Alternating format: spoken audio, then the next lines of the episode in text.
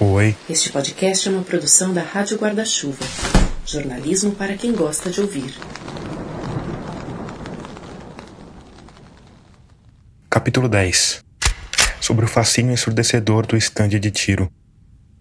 Assim que assumiu a presidência da República, Lula suspendeu os decretos armamentistas de Bolsonaro e a maior parte dos clubes de tiro restringiu o acesso a pessoas que não fossem CACs. O único clube em que eu consegui que me deixassem atirar foi o Guepardo, na zona sul de São Paulo. Como todas as minhas gravações foram feitas disfarçadamente, eu usei o nome fictício para o clube. A voz das pessoas também está ligeiramente distorcida para dificultar o reconhecimento. E para pessoas como eu, ou como o personagem que eu criei para frequentar clubes de tiro, um paulistano meio almofada que só quer ter uma vivência com armas de fogo, ou dar uns pipocos, como me falou um instrutor, o Clube de Tiro Guepardo oferece o que eles chamam de curso preparatório. Eu escolhi o Três Armas, cinco tiros de revólver 38 especial, seis tiros de pistola 9mm e dois tiros de espingarda calibre 12, pela bagatela de 280 reais. O meu primeiro instrutor era um cara alto e forte, português, ex-integrante da Guarda Nacional Republicana. Vestia aquele uniforme meio caque meio verde, carregava uma Glock na cintura e não parecia nada feliz em estar ali do meu lado. Atiraste? Eu atirei com uma espingarda de um tipo só, mano. Essa experiência de atirar pela primeira vez está nos dois outros episódios que eu fiz sobre esse mesmo tema. Episódios 2 e 3, porque amamos as armas de fogo. Uh, primeiro, regras de segurança, ok? Dentro sempre fora do gatilho, só okay. colocas do gatilho quando estás a atirar para lá. O voltar para frente, curso que o instrutor português me deu foi ridículo. Ele basicamente me mostrou como funciona um revólver. Ok? Com este dedo ou com este, puxa aqui, para ser mais fácil. Algo que qualquer um que já assistiu Sessão da Tarde sabe. Cheio, alinho as miras, alinho as parais aqui dentro. O revólver em questão era um 38 especial de cano longo, prata fosco, uma bela arma fálica e poderosa que ornaria perfeitamente com 83% dos heróis da Sessão da Tarde da minha infância e adolescência. Claro, claro. Depois dessa aula de mais ou menos um minuto, ele me entregou o trabuco carregado, se afastou um pouco e esperou. Testes paralelos? Ah, pode ser.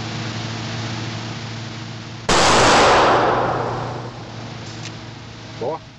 E como não faz sentido ir para um estande de tiro se não for para contar vantagem, importante dizer que meu primeiro disparo já ficou bem próximo ao centro do alvo de papelão, que é um pequeno disco preto no centro de uma silhueta humana apontando o um revólver. O segundo tiro também ficou nesse primeiro círculo, que vale 5 pontos. O gatilho é macio, o cão engatilha suave como manteiga o tranco é pequeno porque ele costuma ser inversamente proporcional ao tamanho da arma, e aquela era uma bela de uma arma de presença. Enfim, é difícil pensar em alguma coisa mais fácil do que atirar com um revólver. Aqui, ó. Quer dizer, talvez atirar com uma pistola. Aqui não tens que fazer nada, ok? É só disparar. Ela vai sempre disparar. Minha segunda arma foi uma pistola Glock. A pistola austríaca, sucesso de público e crítica, aclamada por Hollywood, amada por mocinhos e bandidos, desde 2019 adotada como arma padrão pela Polícia Militar de São Paulo. E por fim, brinquedinho de estimação dos filhos 02 e 03 do ex-presidente. ok? Ela, ela não tem uma trava? Não. Não tem trava de segurança. Não tem trava de segurança. Tá mais confortável, né? Mais estável, né? Não deixa fazer nada. Só disparar. Ok? Vai sentir um pouquinho mais de recuo.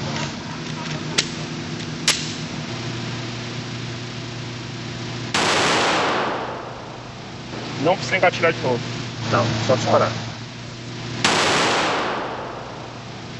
Tô mirando baixo? Apesar de continuar sempre ali na faixa de 5 pontos, eu não tinha conseguido acertar o disco central, a mosca. Estás a mirar bem, acertar não vai é bem difícil, tens de bastante. Já estás a tirar muito bem, acredito. A maioria não atira assim. Depois dessa primeira experiência, que incluiu ainda dois tiros de espingarda calibre 12,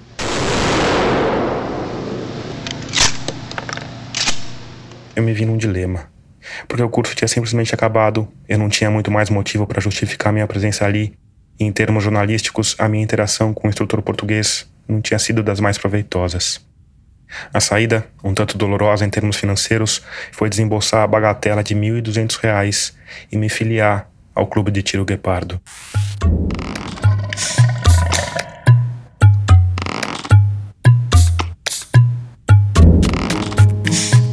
Eu sou Tomás Chiaverini e o episódio 85 de Escafandro já começou. Nele, a gente vai mergulhar ainda mais fundo no universo das armas de fogo, em especial dos clubes de tiro e dos caçadores, atiradores e colecionadores, os CACs.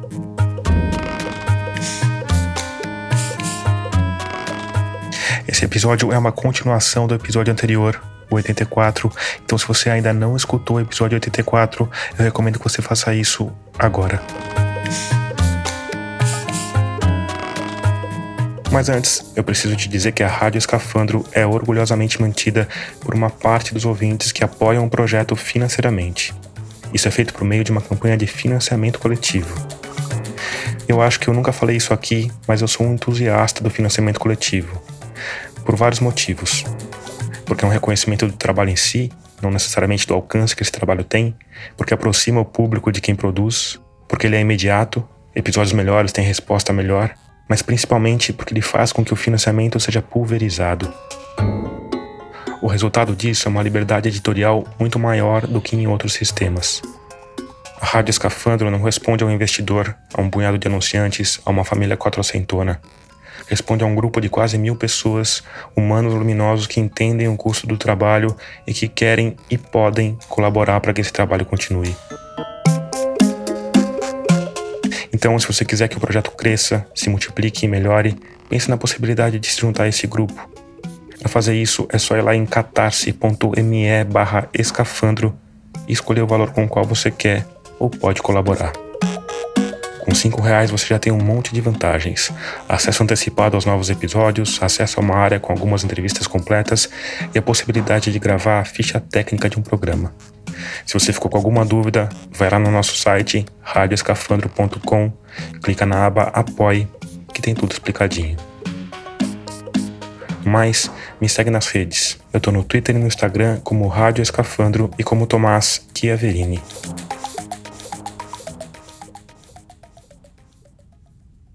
Capítulo 11 Sobre quando apontaram uma arma para minha nuca e disseram que iam me matar. Eu uma vez passei pela experiência de um assalto à mão armada. Foi há uns 20 anos. Era domingo, eu tinha ido ajudar o meu pai no restaurante que ele tinha no centro histórico da cidade de Embu das Artes, perto de São Paulo. Nessa época, meu pai morava no sítio onde eu cresci, que ficava a alguns quilômetros do restaurante. Era bem no meio do mato, numa estrada de terra, e a gente tinha sido roubado algumas outras vezes. E por isso, antes de sair do restaurante, o meu pai sempre depositava o dinheiro no banco que ficava do outro lado da rua.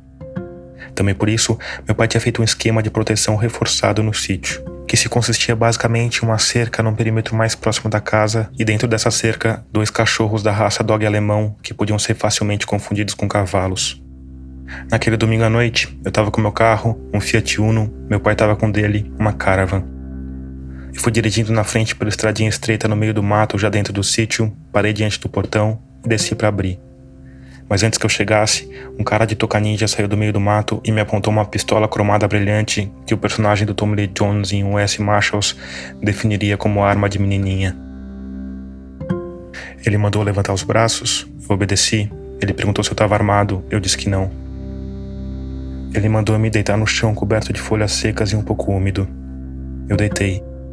Ele me revistou, colocou o joelho nas minhas costas e pressionou o cano da arma contra a minha nuca. Perguntou onde estava o dinheiro do restaurante.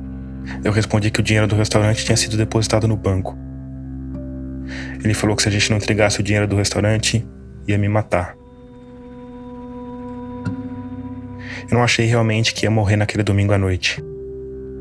Eu tinha 20 anos, estava na faculdade, tinha várias coisas para fazer, várias histórias para protagonizar, então morrer ali por causa do dinheiro de um dia do restaurante do meu pai simplesmente não fazia sentido. E quando a gente tem vinte e poucos anos, essa ideia de que as coisas fazem algum sentido ainda faz sentido.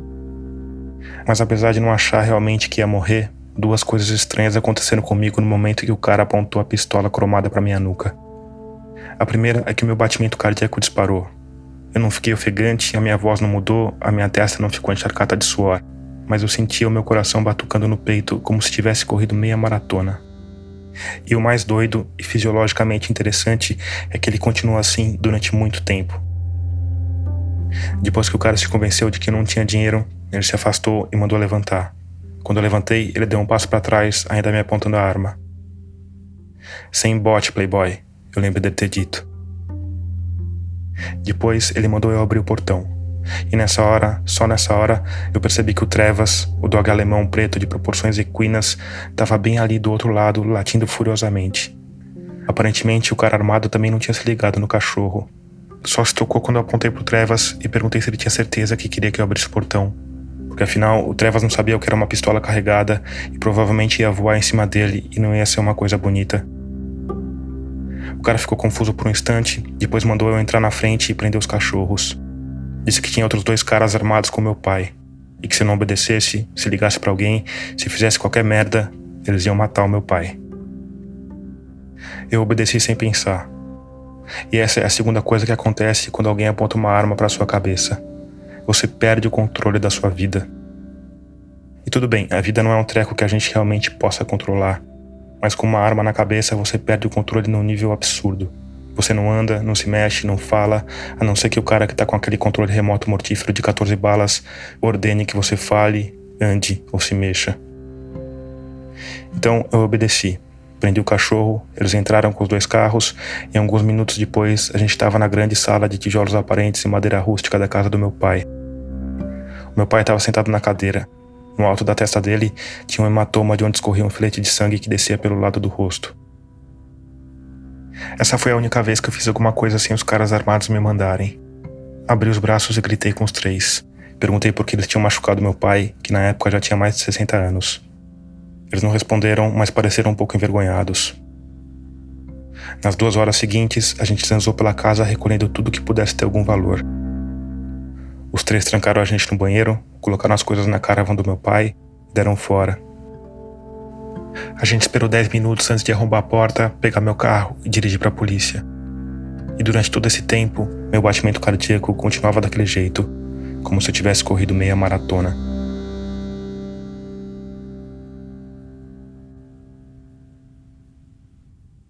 Capítulo 12 Sobre uma segunda avaliação do humor dos funcionários do clube de tiro Guepardo. Devidamente associado Oi, bem? E seguro do terreno que eu ia encontrar, voltei ao clube de tiro Guepardo. Bem? armado? Não. Como? Deixa eu te perguntar uma coisa. O protocolo é pra quem tá armado, qual que é? É, quando vem armado aqui, eu coloco uma pulseira no braço dele. Ah, entendi. Aí lá dentro eles vão identificar que você tá armado pela pulseira. Entendi. Lá dentro, eu fui direto pro subsolo, onde fica a lanchonete e o arsenal, e passei um tempo jogando conversa fora com alguns caques simpáticos. Um deles, o feliz proprietário de uma carabina semiautomática CTT-40, comprou uma dessa aqui. Ah, ele comprou- você comprou? arma muito similar à carabina mais usada pela Polícia Militar de São Paulo. Muito confortável, né, Laura? Ele se gabou da própria arma, reclamou que a do clube tá com a mira descalibrada. Passei a mira, sistema de eletrônica. né? Eu aproveitei para perguntar sobre o que eles estavam achando das mudanças feitas pelo novo governo. E o que, que vocês estão achando dessa competição aí? Eu só sei de uma coisa, desculpa, Paulo, só sei o que você quer tirar. Infelizmente, já esse governo já conseguiu abrir a propina. Meu colega do Exército, lembra, Cabo? Acho que você está comigo. Já falou com o colega dele, indicaram um despachante, 15 mil reais, vai na PF, o despachante paga a propina e tira. O que eu pago 100 reais para o Exército, agora o bandido está pegando 15 pau, 15 pau. E talvez, talvez te dê o porte, que é o porte. Não é aposta. Depois, também munido de uma CTT-40 e de duas pistolas 9mm, uma Glock e uma Steyr, acompanhado dos meus novos amigos CAC de 40 projéteis que me custaram a bagatela de 255 reais, eu caí pra dentro do stand. Mas agora vai ser pizza quente, tá? A gente vai dar pizza quente aqui, tudo bem? Então, vamos lá? Vamos lá. E aqui eu tenho que fazer um meia-culpa. Porque esse instrutor, um policial militar que usava a camisa por fora da calça, cobrindo a própria Glock, era um cara sedutoramente gente boa e parecia feliz da vida em estar ali, ajudando almofadas paulistanos a se defenderem de alvos de papelão. Posso municiar? Por gentileza. Eu comecei com a pistola que eu nunca tinha usado, Steyr. Coloquei 10 projéteis no carregador, Tá tudo certo aqui, né? aquela pancadinha de filme pro carregador travar dentro da coronha, uma puxada firme e certeira no ferrolho para a primeira bala entrar na câmara, uma última dica de empunhadura do meu amigo PM Aqui, ó. Esse dedo vai ficar em cima dele. e depois só alegria.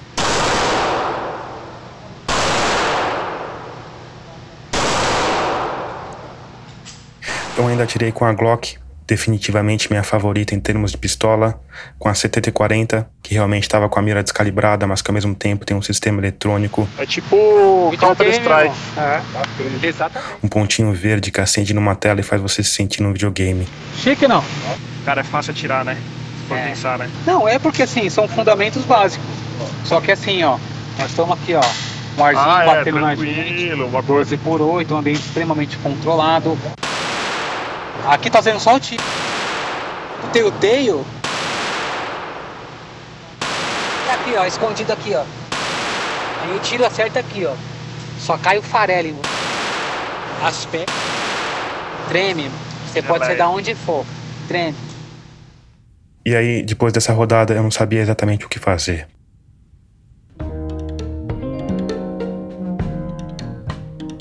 Primeiro episódio com gravações feitas ali ia chegar aos tocadores no dia seguinte, então eu dificilmente poderia voltar ao Clube Guepardo.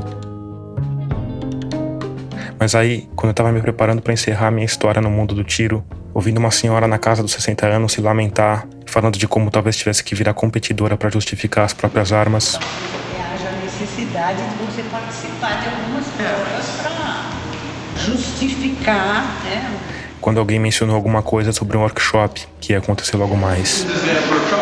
Vamos fazer também. Vai fazer também? Tinham ao todo cinco atiradores esperando para participar. Não, não. E eu ia perder a oportunidade de passar mais algum tempo fechado numa sala com cinco atiradores? Claro que não, caro ouvinte. Claro que não. Capítulo 13 Sobre o que justifica o amor de Bolsonaro às armas de fogo. O número de brasileiros que têm autorização para ter uma arma de fogo aumentou sete vezes no governo Bolsonaro. Hoje, o Brasil tem mais de 810 mil caçadores, atiradores e colecionadores. Em termos de pessoas armadas, isso é muita coisa. Para você ter uma ideia, se a gente somar todos os homens das polícias militar e civil de todos os estados, vai chegar num efetivo de aproximadamente 500 mil homens. Se somar a isso todos os militares da ativa, que são aproximadamente 360 mil, vai chegar a 860 mil. Um número bem aproximado do efetivo total de CACs. É muita gente. Mas ao mesmo tempo, em termos de percentual da população, que é o que realmente importa para os políticos que dependem de voto, 800 mil é pouca gente. Diante disso, e sabendo que a maior parte dos brasileiros é contra a disseminação de armas de fogo, vale a pergunta: por que Bolsonaro se empenhou tanto em vender fuzis e pistolas?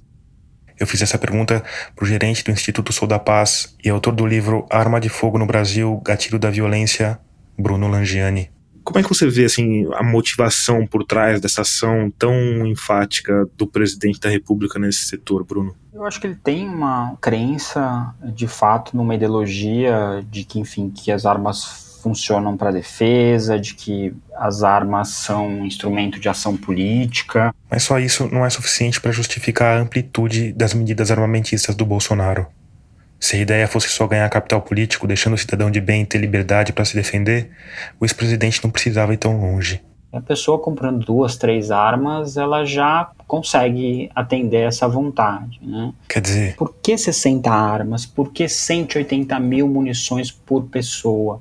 Por nenhum ângulo que você olhe, mesmo nessa coisa das desculpas, essa conta não fecha. ao mesmo tempo, Eu consigo ver claramente por que é útil 30 fuzis para quem está atuando na milícia, para quem está no PCC, para quem está no Comando Vermelho, né? Essas coisas encaixam muito perfeitamente. E quando a gente adiciona isso, essa camada de você derrubar medidas que ajudam o rastreamento, que ajudam a investigação de crimes com armas, é impossível a gente não pensar de uma possibilidade dele estar deliberadamente atuando para beneficiar grupos de crime organizado.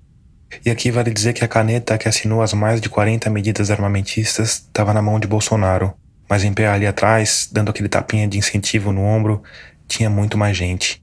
A gente teve participação da Casa Civil, a gente teve muito advogado da União dando parecer para essas medidas absurdas, a gente teve o Exército dizendo amém para todas essas medidas, sem nenhuma contestação, sem nenhuma análise de impacto. E, de uma certa forma, estão colhendo danos de imagem muito graves, né? Porque esse fuzil novo da Taurus, que entrou no mercado faz muito pouco tempo e que a gente não via no crime, agora ele já aparece com mais frequência é, e, enfim, era óbvio que isso iria acontecer.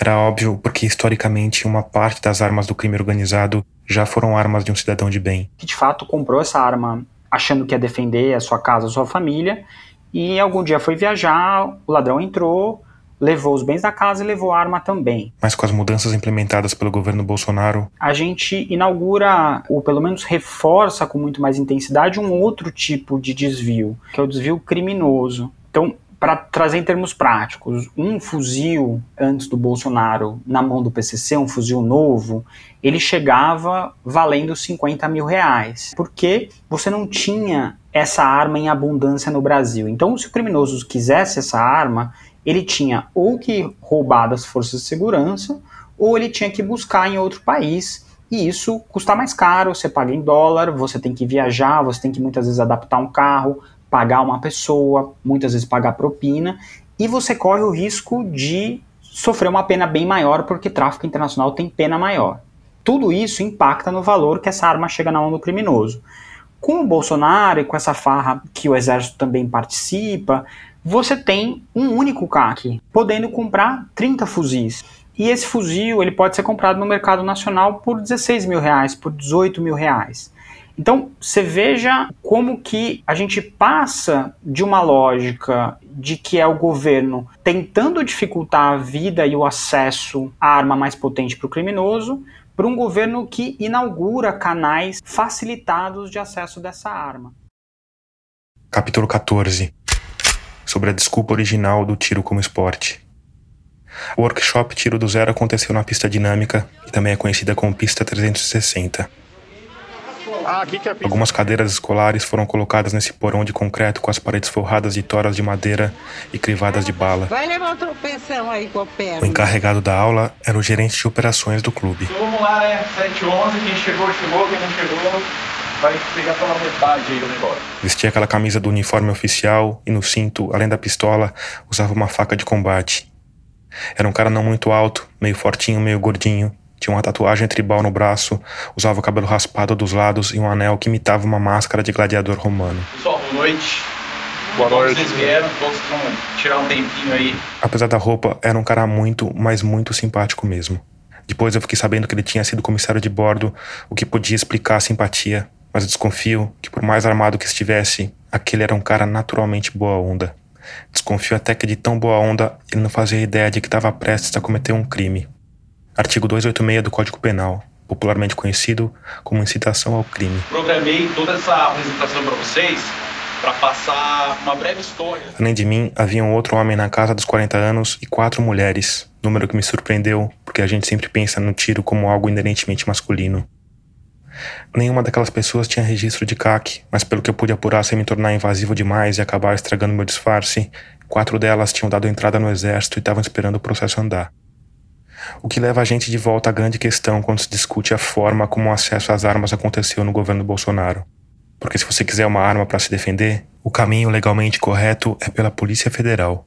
Ali você pode, inclusive, mediante uma boa justificativa, pedir o porte para essa arma mas as pessoas que estavam ali tinham entrado com pedidos de registro no exército. O que passou a fazer sentido justamente por causa da série de decretos baixados por Bolsonaro que beneficiaram os CACs. Só que, pelo menos na letra da lei, esse registro serve para pessoas que colecionam armas, que usam armas para caçar ou que sejam competidoras de tiro. Pelo que eu pude apurar, nenhuma daquelas pessoas se enquadrava em nenhuma dessas categorias.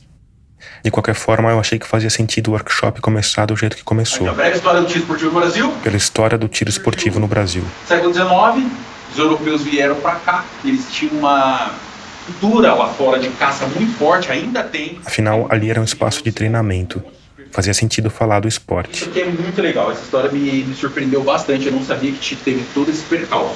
Ele começou contando a história do tenente do exército Guilherme Paraense, que ganhou medalhas de ouro e bronze nos Jogos Olímpicos da Antuérpia em 1920. Primeiro você pegou o navio, não deu certo. A história é realmente cheia de aventuras, com direito a armas extraviadas, noites insalubres na terceira classe de um navio, outras em trem de carga e toda sorte de superações heróicas das quais só homens armados são capazes. Então, eles derrotaram os americanos ganhando a medalha nos Jogos Olímpicos. Mas o gerente de operações do Guepardo gosta de chamar atenção para um detalhe em particular o fato de que o tenente Guilherme Paraense nunca se separava da própria arma. Ele só conseguiu é, competir com a arma dele porque estava com ele.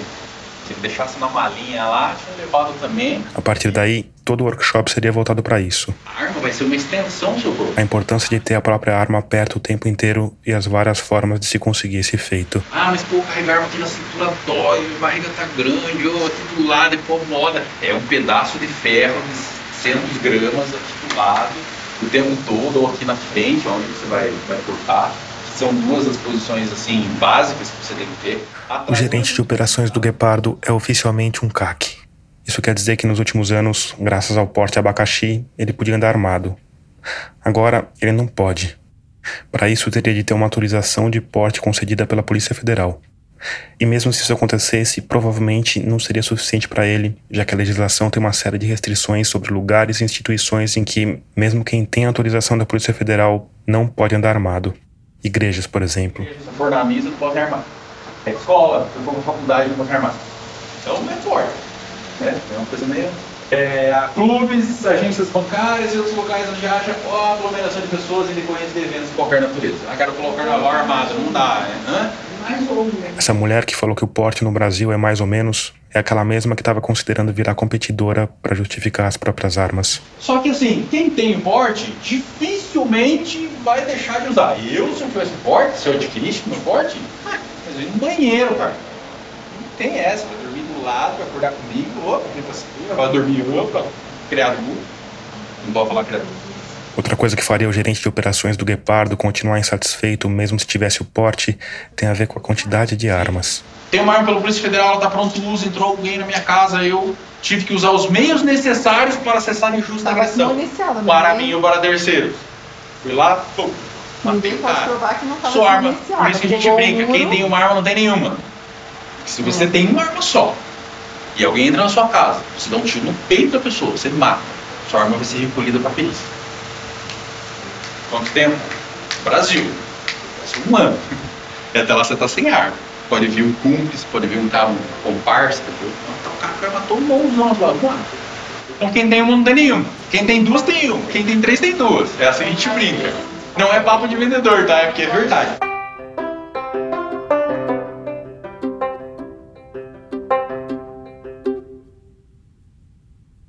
Capítulo 15 Sobre as instituições funcionando normalmente. Diante de tudo que a gente já falou nesse episódio e no último, a pergunta mais barulhenta do que estande de tiro em dia de promoção é a seguinte: como um presidente pode agir abertamente contra a lei sem que alguma instituição funcionando normalmente se oponha a isso? O presidente gozou de uma boa vontade das instituições como um todo. Bruno Langiani. Acompanhando o Congresso, eu já vi por muito menos os deputados, senadores se insurgirem contra presidentes legislando por decreto, até porque isso, de uma certa forma, é um roubo de atribuição. Mesma coisa no judiciário. Apesar do Bolsonaro ter tido algumas derrotas, 95% do que ele editou, mesmo sendo ilegal, não foi sequer colocado para julgamento. A gente tem agora o ministro Cássio Nunes Marques, que é CAC, ele está segurando o julgamento dos processos há mais de um ano acho que em situações normais de instituições democráticas, ele não teria feito 40 decretos e a gente não teria liberação de fuzil para civis vigorando de novembro de 2019 até o julgamento mais recente do Supremo em, em setembro. O grande problema disso tudo. Esse é o advogado e pesquisador de políticas públicas voltadas para a redução de violência armada, Ivan Marques. É que ele fez isso dentro de um mandato ou seja, ele podia fazer o que ele fez. O Ivan Marques é membro do Fórum Brasileiro de Segurança Pública, conselheiro do Instituto Fogo Cruzado e diretor executivo da IANSA, International Action Network on Small Arms, uma coalizão global de instituições que combatem a violência armada. E os outros poderes da República deveriam ter sido ágeis o suficiente para não fazer com que essas normas tivessem efeitos práticos na sociedade. Os primeiros decretos do governo Bolsonaro são de 2019, no primeiro ano de mandato, uma das primeiras medidas dele. Vários partidos políticos entraram com ações no STF pedindo a cassação desses decretos, porque eles claramente iam de maneira contrária ao que dizia o Estatuto de Desarmamento. Só que o Judiciário levou dois anos e meio para julgar. E ainda julgou uh, em caráter liminar. Não há uma decisão final sobre o assunto. E o governo Bolsonaro já até acabou, os decretos já foram revogados pelo governo Lula, enfim. Para resumir, o executivo consegue se mexer mais rápido. O judiciário vai levar muito tempo para pautar e julgar, o Congresso precisa de uma mobilização muito grande de forças que normalmente não estão coesas, então, infelizmente, dá para governar por decreto. Mas além dessa diferença na velocidade das instituições, tem um outro fator que tem a ver com os beneficiados pelas políticas armamentistas. Essa pauta tem simpatizantes em lugares muito estratégicos, né? Bruno Langiani. Enfim, temos gente que é CAC, muitos deputados, muita gente apoiada pela indústria, e esse grupo pró-armas, ele é um grupo que apesar de, enfim, de, no geral da população não ser majoritário, ele é um grupo muito vocal. Você só acompanhar o debate disso por redes sociais, você fica com a impressão de que o Brasil é o Texas, é, quando na verdade não é. Capítulo 16 Sobre o caráter inanimado das armas de fogo. No começo do workshop Tiro do Zero, o gerente de operações do Clube de Tiro Guepardo mostrou um slide com quatro objetos uma plena, um teodolito, uma faca e uma pistola. Todos esses equipamentos são ferramentas. Só que quem não sabe o que é, não sabe usar. Se eu te entregar aquele negócio na mão, você vai falar, Daí, claro, ele falou da importância da prática e de se frequentar clubes de tiro com anuidade de R$ 1.200 e onde cada munição não custa menos do que R$ 4,00. Então é o mínimo que vocês têm que ter para poder manusear esse tipo de ferramenta tá? Porque uma arma de fogo também não é diferente. É uma ferramenta que vocês vão utilizar para fazer o que você tiver que ser feito. Eu convido vocês a pensar assim: a gente consegue discernir o que, que é bom e o que, que é ruim. Então, um bicho, por exemplo, ele só sabe duas coisas: é bom ou ruim, dá prazer ou dá dor. Nós não. A gente sabe que às vezes alguma coisa ruim que todo mundo fala pode ser uma coisa boa. Ela pode te defender, ela pode defender tua família, ah, eu posso dar um tiro em alguém sem querer, porque eu fui reagir a uma assalto. Coisas da vida, né? acontece. Aqui eu acho que vale uma pausa. O gerente de um clube de tiro de São Paulo falou que matar alguém tá na singela caixinha de coisas da vida que acontecem. Mas enfim, de volta ao workshop. A gente é bicho também. A gente tem a nossa essência ainda bicho. Só que a gente mora no ambiente urbano, a gente tem sanidade, a gente paga imposto, a gente é correto. Por mais que eles tentem tirar nossas armas, a gente vem com um pet para garantir que a gente tem a arma. A gente compete para garantir que a gente tem a arma.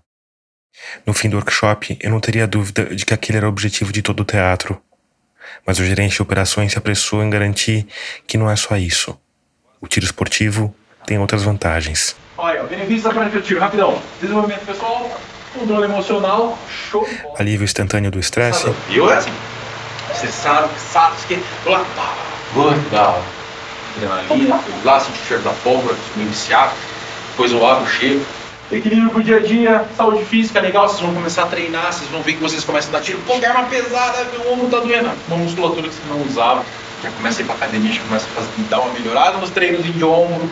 O problema, ainda segundo o gerente do Guepardo, é que a prática ainda encontra muito preconceito por causa da ideia de que as armas matam. Tem muito preconceito, porque armas matam. E é mentira, arma não mata ninguém, mata. A arma ali, tá quietinha. Minha fica sempre aí do lado. O Ludovico fica numa cadeira do lado da minha cama, não tem nem grava. Não pode falar grava. Ludovico é o apelido que a esposa do gerente do Guepardo deu para uma das armas dele, um 38 de 6 polegadas que ele gosta de usar no clube aos sábados, quando o lugar está mais lotado, e imagino eu, os instrutores ganham um caráter ainda mais lúdico, de figurantes de parque de diversões do Velho Oeste ou alguma coisa do tipo. Ela tá ali carregada. Eu não falei.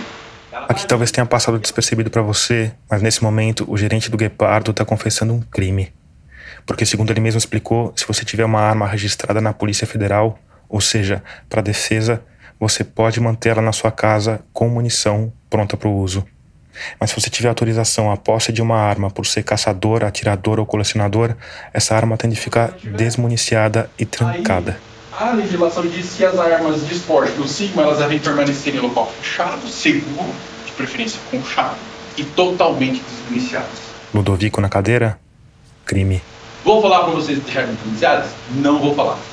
Vou falar para deixar municiado? Também não vou falar. Você, cada um faz o que quer. Se você ler aquele livro lá, vocês vão ter uma noção do que acontece se deixar. Um pouco antes, ele tinha mostrado um slide do livro Mentiram para mim sobre o desarmamento, de autoria do Flávio Quintela e do Benê Barbosa. O Bené Barbosa é a grande voz dos armamentistas no Brasil, presidente do movimento Viva Brasil e gosta de dizer que nunca fica a menos de um metro da própria arma. O que me faz concluir que o gerente do Guepardo está sim sugerindo que as pessoas que estão ali deixem as armas municiadas, o que de novo configura crime. E ela fica ali, e ninguém mexe, não acontece nada, o gato passa perto, eu passo perto, tiro foto, não acontece nada. Então é isso que a gente tem que passar para as pessoas. Quem mata a pessoa.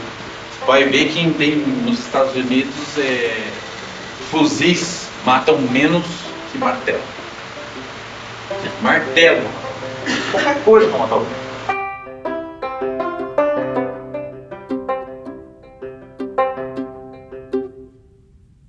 Capítulo 17 Sobre ter uma arma para matar bandidos.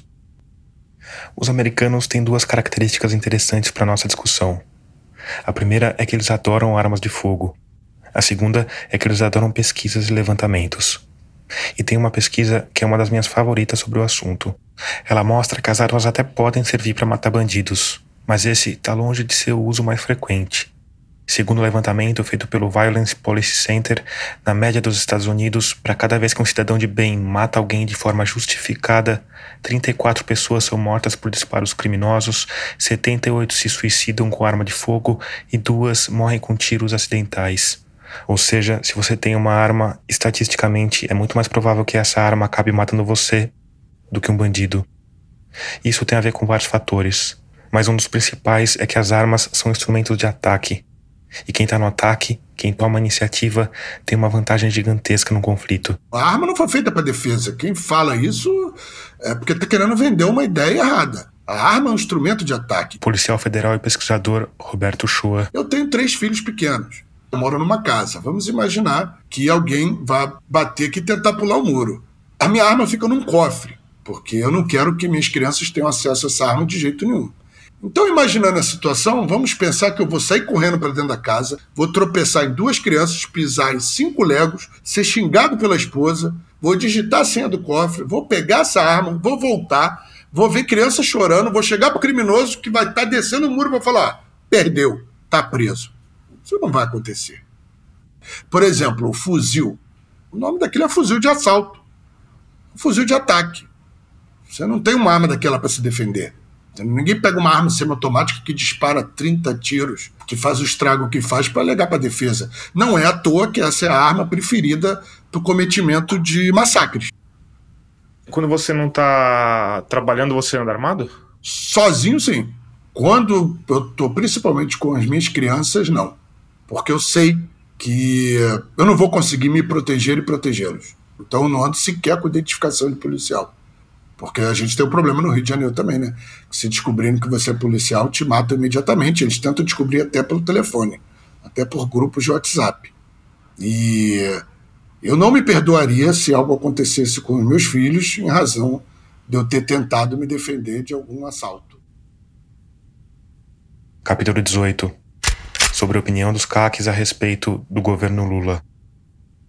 O gerente de operações do Clube de Tiro Guepardo disse ter dado entrada em um pedido de posse de arma de fogo na Polícia Federal logo depois do segundo turno das eleições de 2022. Olha, eu trabalho no Clube de Tiro, eu quero ter uma arma em casa, nem pedir porte, pedir a posse, tem em casa. Aqui eu até achei o argumento dele razoável. Vai que alguém me sequestra em casa, me aborda na, na entrada de casa, falando, esse cara aí tem a chave lá do clube, lado dos caras que tem fuzil lá, tem munição lá. Eu aprendi no workshop que esse mesmo argumento a cobiça dos criminosos pelo arsenal do Guepardo é a justificativa para que todos os instrutores andem ostensivamente armados dentro do clube. Resposta. A simples rotina do interessado não configura efetiva necessidade. E isso foi quando? Depois da. Depois do segundo turno. Mas essa é a resposta da própria PF. Isso. Eles julgaram o meu, meu protocolo em duas horas. Ou seja, não julgaram nada. Votaram, galera, olhei. Mas por que, que você não fez pelo exército? Eu já tinha pelo exército. Porque aqui eu ia tentar o porte. Esse movimento que o gerente de operações do Guepardo fez depois do segundo turno, ao que parece, foi generalizado entre os CACs. E depois que deu o segundo turno das eleições, primeiro, munição acabou. Eu fiquei bem com isso. Quem tinha CR já tinha arma, eu vou comprar munição. E quem não tinha, desesperado. Tive que lotar essa sala aí até o. Ele contou que a procura foi tanta que eles tiveram de aplicar provas teóricas até na academia de ginástica. Estavam usando a pista e tipo as cadeiras lá pra fazer. Alguém fez prova na academia aqui? Não, não, uma Não, mas eu fui dessa leva depois da eleição, você é correndo desesperada. Muitas pessoas filiaram. Mas será que vai sair? Não, é. Temporariamente disponível, temporariamente suspenso. Não, mas eu já fiz a prova e já foi Mas assim, muitos atiradores compraram armas dos governos do PT. Então, eles vão liberar. O gerente de operações do Guepardo, e aparentemente os colegas dele também, tem uma teoria sobre a postura do governo Lula em relação a armas de fogo. Que na visão deles não tem nada a ver com a facilidade com que qualquer brasileiro passou a poder comprar dezenas de quilos de pólvora e 60 fuzis de longo O alcance. que que eles fizeram? Fizeram essa lei bagunçar tudo, feito por um estagiário qualquer. Faz lá um decreto pra mim. Fez. Botou o caos, misturou o sistema. Aqui ele está falando do decreto que obrigou o recadastramento de todas as armas na Polícia Federal. Que na verdade, o que tudo indica, não tem a ver com uma mistura de sistemas, mas com uma migração para um sistema único. Daqui a pouco vocês vão me perguntar, talvez mais pra frente, recadastramento de arma de fogo. Eu não recadastrei as minhas. Por enquanto eu não vou fazer. Eu não aconselho ninguém que faça. Por quê? A lei 10.606 diz que uma arma cadastrada num sistema não pode ser cadastrada no outro. Então por que, que a arma do exército tem que ser cadastrada no federal? Eu vou estar em contra a lei. Ou você, posso estar querendo uma prova contra mim mesmo. Aqui a minha vontade era levantar a mão e perguntar por que ele podia ir contra a lei deixando o Ludovico carregadão e pronto para o uso na cadeira, mas não podia supostamente ir contra a lei cadastrando as próprias armas em dois bancos de dados diferentes. Mas o ofício de espião impõe certos limites e eu me mantive em silêncio, torcendo para os tímpanos eletrônicos do meu relógio gravador terem sobrevivido às saraivadas de CTT-40 de meia hora antes. O que, que vai acontecer? Pode ser que daqui a pouco desmembra tudo, falar não precisa mais registrar, para depois você falar assim, o seguinte, aprova isso aqui, libere isso aqui, que eu mexo nesse decreto de novo. Quer dizer, a teoria, pelo que eu entendi, é que a suspensão da série de medidas claramente legais promovidas pelo governo Bolsonaro teria a ver com uma suposta estratégia de tomar lá da cá, imagino eu que na relação com o legislativo. Isso é a teoria que a gente tem meio que em comum. Eles querem como moeda de troca, para depois liberar ou não alguma coisa.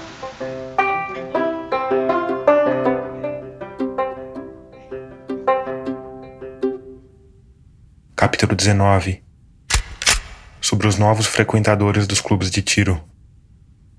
Na pesquisa que resultou no livro Armas para Quem? A Busca por Armas de Fogo, o policial federal Roberto Shoa investigou o que mudou nos frequentadores de clube de tiro depois da política armamentista de Bolsonaro. Você tem uma chegada de um novo público no mundo do tiro, que é um público que não quer praticar o esporte, que é um público que só quer a arma. Então é um público que vai comprar arma e não vai ter esse gasto extra. E aí você vê um público com uma renda mais baixa. E a- além da mudança de desse recorte que você fez de renda, que outras diferenças que você vê nesses dois públicos? Grau de instrução. A gente tem uma ideia preconcebida de que, ah, não, isso é um pessoal que não tem grandes estudos, que tem dinheiro, mas é bronco. E não, eu fiquei impressionado com o nível de instrução. São pessoas bem instruídas. Isso, claro, principalmente naquele clube que o pessoal era mais vinculado ao esporte. Lembrando que o Roberto Shoa frequentou dois clubes. Um tradicional, que existe há décadas, outro que abriu durante o governo Bolsonaro. Você quase não tem pretos, mulheres somente acompanhadas, ou eram filhas, ou esposas, ou mães. Você tinha um público que morava nas áreas mais seguras, às vezes pessoas que, por exemplo, moravam em condomínios fechados, com segurança privada, com tudo. Queria comprar três escopetas semiautomáticas. Eu ainda brincava, falava, poxa, mas você quer fazer o quê? Vai tomar o condomínio de assalto? E a gente podia entender isso como uma extensão daquela questão sobre a renda. Atirar custa caro e pessoas que moram em lugares menos seguros simplesmente não têm dinheiro para gastar com armas, munição, despachantes e cursos de tiro. Mas para o Roberto Shoa, talvez exista uma camada a mais aí. Eu acho que também tem uma compreensão aí de que a arma de fogo não traz tanta segurança, que é que quem está na ponta da violência percebe, né?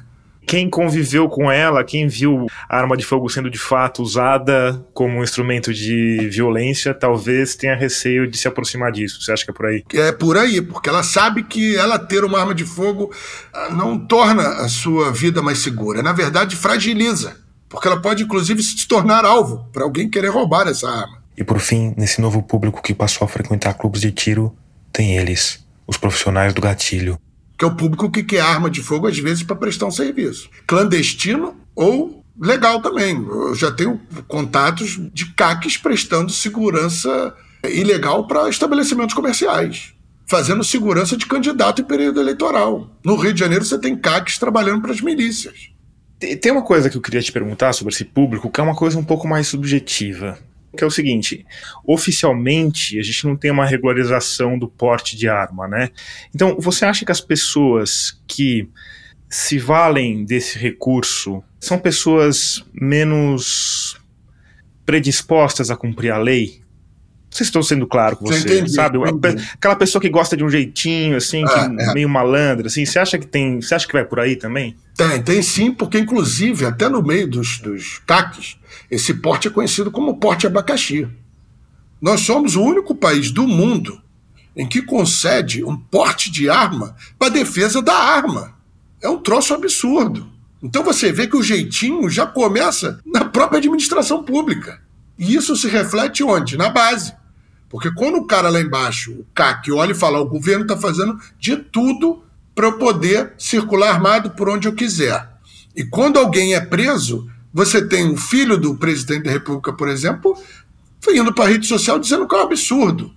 Lembrando que a minha conversa com Roberto Shoa aconteceu em dezembro de 2022, quando o presidente ainda era Jair Messias Bolsonaro. chegando a falar que policiais rodoviários federais estariam indo além das suas prerrogativas por terem prendido um CAC, porque ele não estava indo até o clube de tiro. Mas você acha que isso muda o tipo de pessoa que vai frequentar esses espaços também? Muda, muda. Antes de Bolsonaro fazer essa mudança de circular em qualquer lugar, quando você só podia fazer o trajeto entre o clube e a casa, tinha pessoas que já andavam armadas mesmo fora desse trajeto. Quando Roberto Shoa apresentou um questionário para frequentadores de clube de tiro, ainda em 2018, 15% deles disseram usar a desculpa do clube para andar armados. Roberto Shoa estima que esse número já era bem maior nessa época, entre 50% e 60%. Então, tem sim uma turma que já era predisposta a exceder os limites concedidos, entendeu? E que encontrou nessa facilitação do Bolsonaro comida com a vontade de comer, né? E aí provavelmente atrai mais pessoas desse tipo, né? De 80 a 90% dos novos CACs tiveram como objetivo andar armados. Capítulo 20 Sobre avaliar a mente dos CACs. Meu nome é Leonardo Del Pupo Luz, eu sou psicólogo, eu sou formado aqui pela Universidade Federal do Espírito Santo, sou mestre também em psicologia pela mesma universidade. O Leonardo Luz tem autorização da Polícia Federal para emitir pareceres psicológicos que dizem se uma pessoa está apta ou não a possuir uma arma de fogo ou a portar uma arma de fogo de forma profissional. Há pouco tempo eu finalizei uma pós-graduação sobre essa temática da avaliação psicológica para o manuseio de arma de fogo. Eu fui conversar com ele porque queria entender um aspecto em particular dessa questão. Porque no governo de Jair Bolsonaro foram concedidas 695 mil novas licenças para caçadores, atiradores e colecionadores. Segundo o pesquisador e policial federal Roberto Shoa, entre 80% e 90% dessas pessoas não estão interessadas em caçar, em atirar esportivamente ou em colecionar. Estão interessadas em andar armadas. E diante disso, como fica para um avaliador psicológico certificado pela PF quando o sujeito se senta na frente dele para provar que é apto a usar uma arma de fogo e uma das primeiras coisas que ele faz é mentir? Eu perguntava para a pessoa: você vai fazer para CAC ou você vai fazer para o Sinarme? Sinarme, você provavelmente lembra, é o sistema da Polícia Federal oficialmente voltado para pessoas que querem uma arma para defesa. Não, eu vou fazer para CAC. Aí o que, que eu fazia? A minha avaliação eu tornava ela um pouco mais difícil. Aplicava mais testes, porque eu sabia que aquele cidadão, o objetivo dele era o quê? Descaracterizar o porte de arma. Porque a gente faz entrevista, entendeu? Você pergunta, você já caçou na sua vida? Não, nunca cacei. Já teve colecionou uma arma alguma vez? Seu pai, seu tio, algum familiar? Não, ninguém. Você é atirador? Você pratica o esporte? Não. Então, assim, fica muito caracterizado explicitamente que existe ali um, um objetivo que não é aquele ali. Mas se eu passasse, você ia me considerar apto, mesmo sabendo que eu não ia ser. Se você passasse, eu te consideraria apto. Porque, infelizmente, eu tenho que seguir um critério objetivo. E o objetivo ele passou. Não é meu papel dizer se ele tá mentindo ou não. Quem tem que resolver isso é o exército. Mas o que você fazia. Era um filtro, era o único filtro que eu podia fazer. Porque se eu não fizesse, outro ia fazer. Né? Uhum. Então, pelo menos que eu fizesse do meu, do meu jeito e, e observasse se o cara tem condições. Mas olha só, para complementar, este ano, a partir de maio. Maio de 2022. Como essa flexibilização dos CACs por porte de arma ficou muito esdrúxula, eu suspendi a avaliação para CAC, eu não estou fazendo. Se a pessoa me liga, ó, eu quero fazer para CAC, eu falei, para CAC eu não faço. Você não está fazendo mais avaliação para CAC? Para CAC não, enquanto não melhorar essa situação aí e essa definição desse decreto. Porque aloprou demais, entendeu? Abriu demais. Qual que foi a gota d'água para você tomar essa decisão? Eu acho que foi, foi essas notícias de CACs fazendo muita besteira com a arma de fogo nos noticiários. Quer dizer, o cara que vai estar tá cadastrado num clube de tiro 24 horas por dia, a intenção dele é andar armado 3 horas da manhã. E aí você, você pensou na possibilidade de ver um cara que passou numa avaliação sua matando alguém, algum inocente na rua com uma arma, Rapaz, é uma possibilidade, porque quando a gente faz um laudo, pode ser a pessoa mais mentalmente sana que você possa imaginar, mas a vida é plural. Mas isso já era assim antes, é, certo? O que, que assim. agora que, que mudou? Que aí entra uma outra teoria minha. A arma de fogo no Brasil ela se glamorizou demais, virou um fetiche, virou um, um desejo do cara cumprir um direito dele. Eu tenho um direito de ter uma arma de fogo. As pessoas acabam que acham que isso é condição sine qua non para que ela fique bem, para que ela garanta a, a, a vida dela, sem nenhum tipo de pensamento crítico sobre esta ação. Capítulo 21 Sobreviver à espera do apocalipse zumbi. Como workshop de tiro, a fala do gerente de operações do Guepardo foi bem ruim. Ele quase não falou sobre a prática de tiro em si, ou sobre armas. Não falou, por exemplo, em como lidar com a lateralidade cruzada, que é quando você é destro, mas tem o olho de tiro do lado esquerdo, como é o meu caso. Não falou sobre por que a gente chama de calibres coisas que não são calibre. Não falou sobre as modalidades de competição ou sobre as chances que um atirador novato teria nesse universo. E olha só, ele não falou e as pessoas não perguntaram. Porque, como você já deve ter percebido, as pessoas não estavam ali por causa do tiro esportivo. As pessoas estavam ali porque tinham um fascínio por aquela ferramenta feita para matar. Tudo ali girava em torno de estratégias para manter esse objeto o mais próximo possível. No criado mudo, no banheiro, enfiado nas calças embaixo da barriga grande demais. Mas esse fascínio, pelo que eu pude perceber, não é um fascínio pelo fascínio. Ele tem uma justificativa que é um sentimento paranoico de que algo muito ruim vai acontecer e de que o cara que vai salvar o dia, como o cinema e a TV fizeram questão de ensinar a gente desde que a gente começou a entender o mundo, é o cara com um revólver ou com uma pistola. Então, na dúvida, melhor ser esse cara. Melhor estar tá pronto. E para os mais paranoicos, a pistola semiautomática é só uma parte do kit de homem livre precavido mais esperto que todo mundo, salvador do dia. Eu não ando com uma lâmina por causa de bandido. O gerente de operações do Guepardo anda com duas lâminas, uma curva de combate no cinto e um canivete no bolso. Afinal, como ele mesmo diz, quem tem uma, não tem nenhuma. Eu ando por duas coisas. Se eu posso ficar preso em algum lugar e eu posso me soltar e ataque cachorro. O cara solta um pitbull lá, sabe, Deus escapa, desgraça lá. Eu não acho que entre a mãe, minha mãe e a mãe dele, chora dele, mata o cachorro. Ai, mas meu Deus, vai matar o cachorro. Ué, vai transmitir uma doença, vai, pode me matar se pular no meu pescoço, vai saber. Então, o segundo motivo para sempre andar com as lâminas tem a ver com a possibilidade de acabar perigosamente enganchado.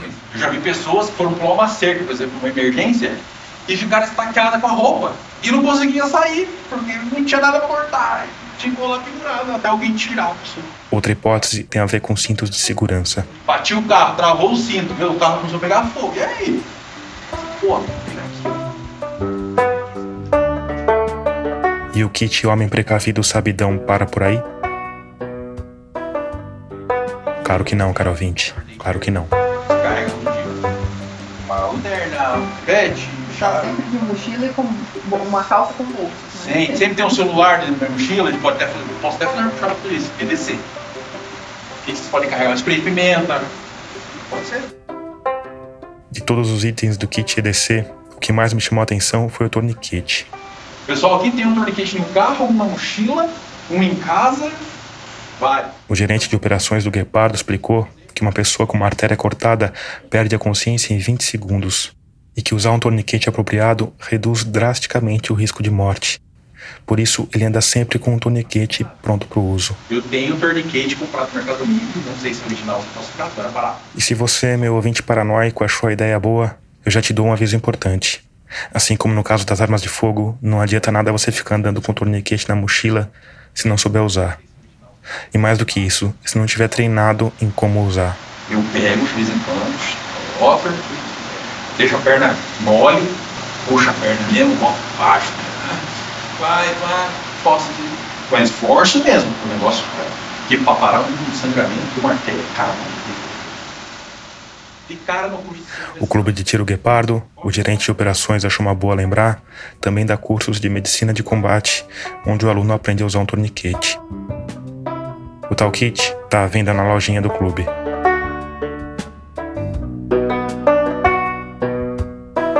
No fim do workshop, quando o gerente de operações do Guepardo abriu para perguntas, eu aproveitei para voltar à questão das armas municiadas dentro de casa.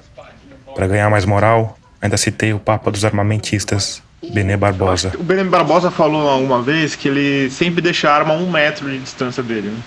Quando você está em casa, você faz isso também? Sim, eu tenho mais de uma. Então, geralmente fica uma na cabeceira da futura esposa, uma na minha, uma atrás do guarda-roupa, que é uma de PK, que eu tenho umas aqui de 12, e tem o Ludovico decorativo lá. Decorativo. A sua pistola tem nome também? A minha não, eu não consegui, não consegui, não deixei ela dar nome ainda, porque se der nome depois eu pego a feta não vendo, entendeu? é muito sentimento. Mas eu sempre deixo assim, próximo. Próximo e pronto. Eu não tenho criança em casa. Olha, eu tenho criança em casa. O que, que eu vou fazer? Eu posso deixar ela de uma maneira que eu dificulte, por exemplo. Para uma criança puxar um febolho de uma arma, ela tem que ter muita força. Vocês fazem isso, vocês viram. Você pode deixar ela só carregada. Eu, por exemplo, hoje não tenho criança em casa. Eu embora, eu ficar ali, quando eu tinha um porta de abacaxi lá, eu andava mais armado, eu chegava, deixava na, na cômoda, fazer as coisas, deixava pronto uso. Não, essa daqui não tem trava. Não tem nenhuma trava externa. O que, que é uma Glock? É, esse é uma Marex. Marex Delta. Também não, Mas também tem não tem trava. da Glock, mesmo que ela tem aquela travinha no gatilho, sabe? Sei. Que ela só aperta se você realmente apertar. Essa orientação vale principalmente para quem tem armas semiautomáticas, como a maioria das pistolas. Nelas, antes do primeiro tiro, é preciso puxar o ferrolho para que um projétil entre na câmara de disparo. Mas depois disso, é só apertar o gatilho que a arma dispara sem precisar ser engatilhada de novo. É uma orientação criminosa e totalmente descolada da realidade. Dados do Ministério da Saúde, por exemplo, mostram que a cada três dias uma criança é internada devido a acidentes com arma de fogo. Claro, você não vai deixar ali em cima do, do criado muro, você vai deixar ali num, num cofre que a gente tem aqui, esses dias o cofre que tem aqui de geometria, 0,3 segundos. Fica jogado. E sempre tem que estar pronto uso. Sim. Sempre tem que estar um metro de você mesmo. Que bom que você já segue o veneno. Legal.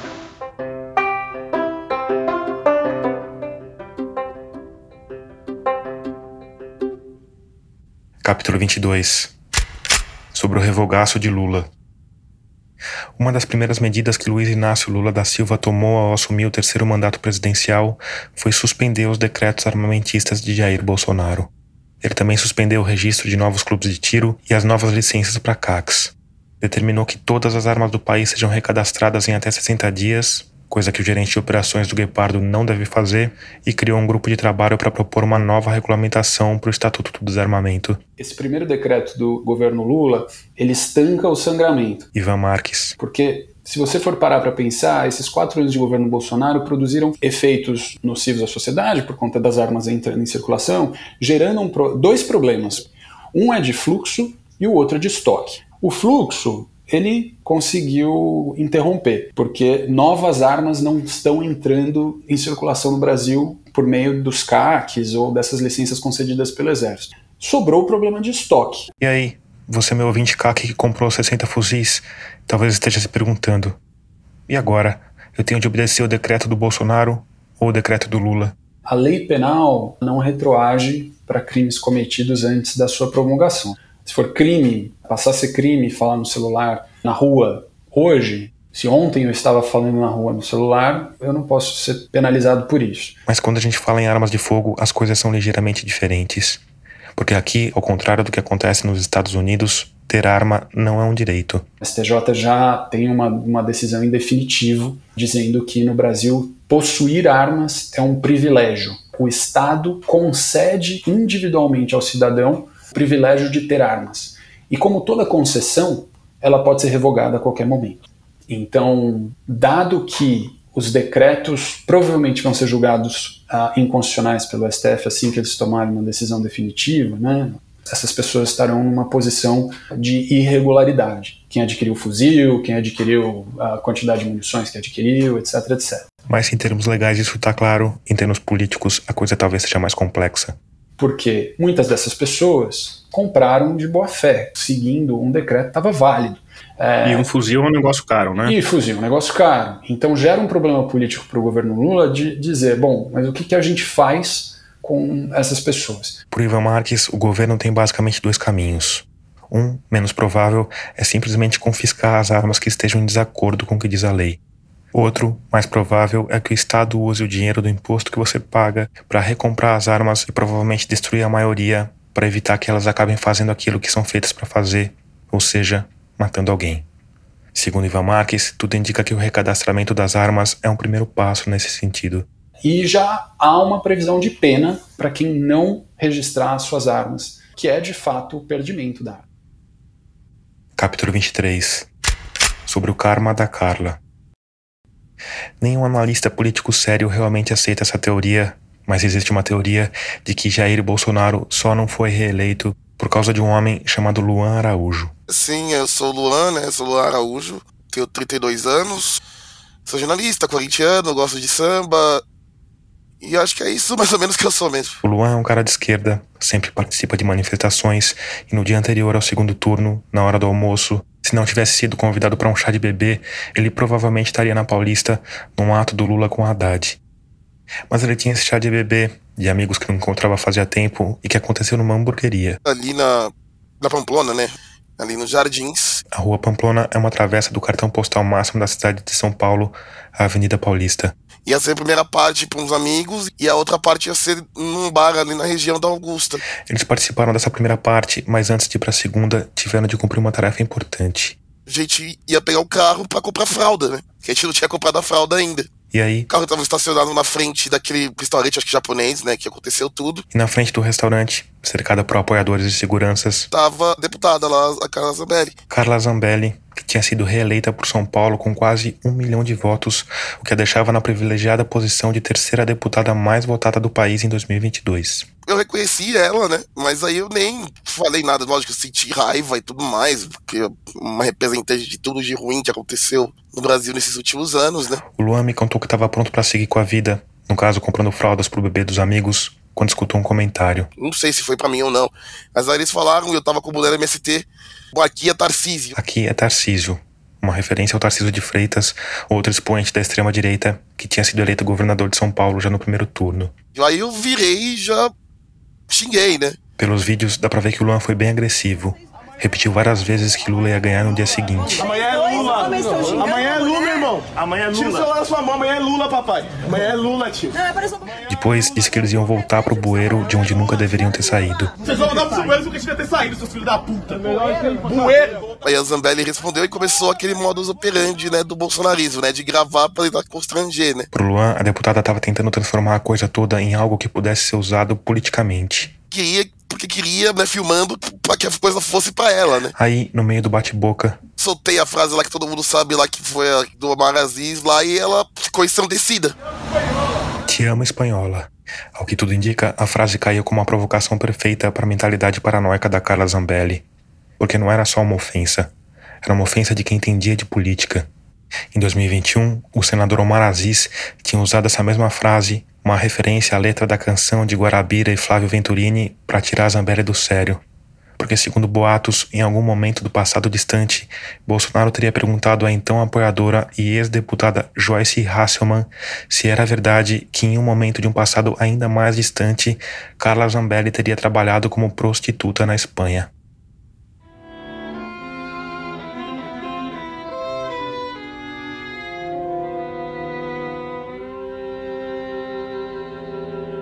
E agora, o Te Amo Espanhola saindo da boca daquela pessoa, um homem negro com boné do MST, provavelmente significava um ataque orquestrado da Ursal, do Foro de São Paulo ou da Internacional Comunista.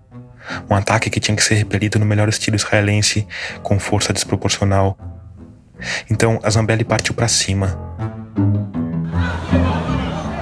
que ela ficou ensandecida. O Luan caminhou para longe, ela correu atrás junto com seguranças, mas tropeçou na guia e caiu. Depois ela até, ela até falou que tinha sido meu amigo que tinha empurrado ela, ou que tinha sido eu que tinha agredido ela, não, tinha, não foi ninguém, foi a guia O que do, a deixou ainda mais ensandecida. da calçada. A deputada se levantou e correu. Ela e dela saíram correndo. Partiu para cima do Luan, feito uma pugilista bêbada, mas ele correu, segurando o boné e a bermuda bege que ameaçava cair, o que tornaria a cena ainda mais cômica.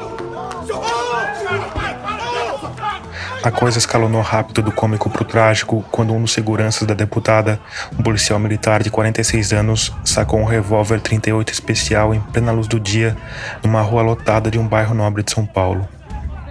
O Luan correu em meio a xingamentos e ordens para que deitasse no chão.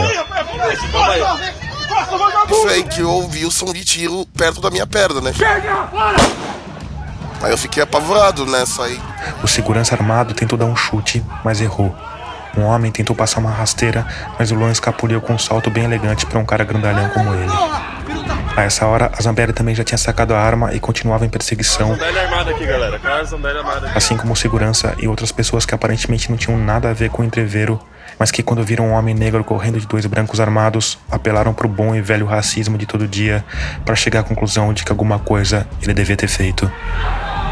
O Luan continuou correndo e entrou numa padaria a pé sujo de esquina que estava completamente lotada, lugar mais seguro possível. E aí eu o que não constrangiu a deputada, que continuou com a pistola em punho, apontando pra mim, mandando deitar. a empunhadura certinha de quem frequentou muito clube de tiro, gritando para que ele deitasse no chão. me dando voz de prisão, não sei porquê, e essas coisas todas. E aí eles me acacharam ali dentro, ela apontando, continuando apontando a arma pra mim ali dentro do bar. É, falando pra, pra sair, pra, pra ser preso, pra, ser, pra, pra pedir desculpas e tudo mais. É, é uma coisa bem, bem chata, bem traumática mesmo de se falar. Depois de algum tempo, um homem grandalhão, provavelmente outro segurança, envolveu a Zambelli com o braço e começou a falar no ouvido dela como se tentasse acalmar a deputada. Isso aparentemente surtiu algum efeito e o Luan conseguiu dar um jeito de escapulir dali.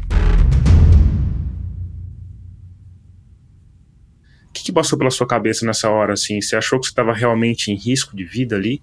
Achei, achei que tava em risco, achei que ia morrer, né? Porque tinha uma pessoa branca, poderosa, muito próxima, né, do presidente da república, né? Uma pessoa que não tem médios esforços para defender o lado dela, né? Para defender o lado das armas, para descumprir ordens judiciais, como descumpriu uma naquele dia, né? Que era das armas nas eleições que eram proib... na semana das eleições que eram proibidas, né?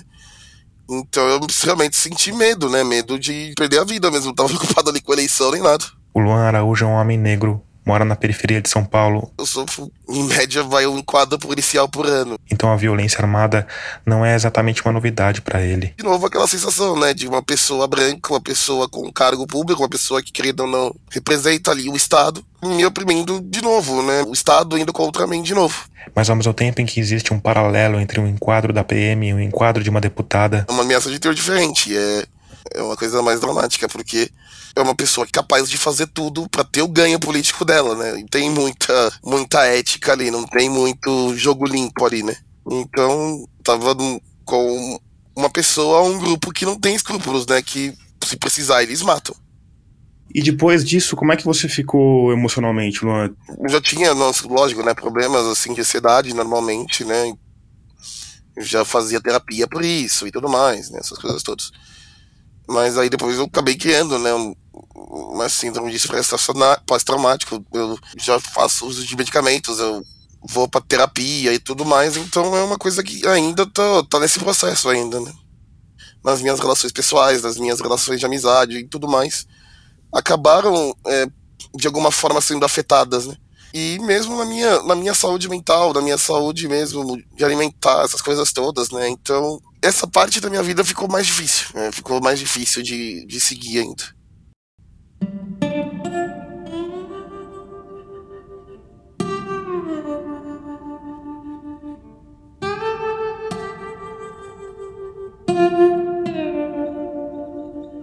o Luan me disse que tem crises de ansiedade, ataques de falta de ar, insônia e às vezes sente dificuldade em sair na rua.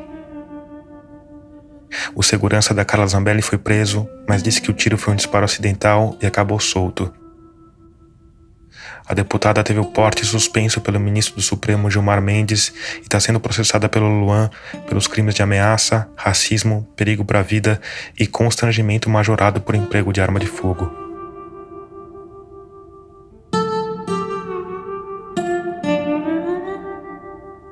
E aí tem essa tese de que a imagem da Carla Zambelli correndo pelo bairro dos Jardins de arma em punho foi o que fez Bolsonaro perder as eleições.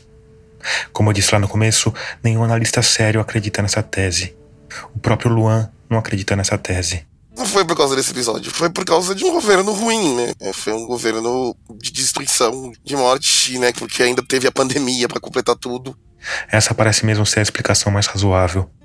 Mas tem uma pessoa que segue apegada a essa tese, que é a mesma pessoa que criou essa tese. Jair Messias Bolsonaro. E você acha que ele ou a Carla Zambelli acreditam nessa narrativa que ele criou? Eu acho que ele, sinceramente, acredita porque ele é um cara que sempre terceiriza a culpa pro outro, pro outro, né? Então, quem terceiriza a culpa normalmente vai fazer isso sempre. O que não deixa de ser uma grande ironia. O político que passou a vida inteira defendendo o direito de pessoas andarem armadas, acreditar que a própria desgraça política veio justamente de uma pessoa que abusou desse direito.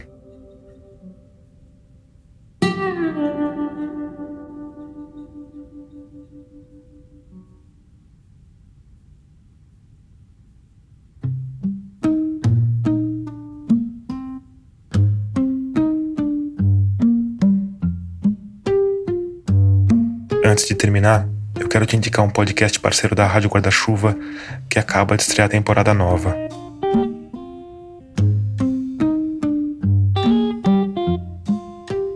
É o Diversifica, que fala sobre como a diversidade, a equidade e a inclusão têm sido adotadas de maneira prática em algumas redações e empresas de comunicação.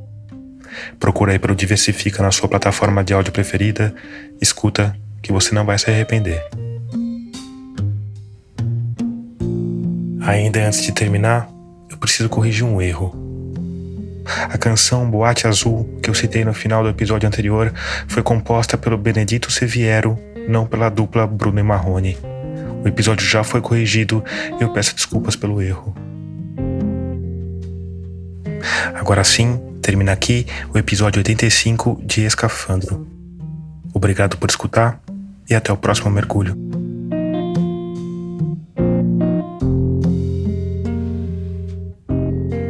Oi, aqui é Fabiano Souza, estou falando de São Paulo, capital. A mixagem de som desse episódio é do João Vitor Cura. A trilha sonora tema é do Paulo Gama. O design das capas dos aplicativos foi criado pela Cláudia Furnari. A produção, o roteiro e a edição são do Tomás Chiaverini. Esse episódio contou com o apoio do Instituto Fogo Cruzado tanto na concepção quanto no financiamento.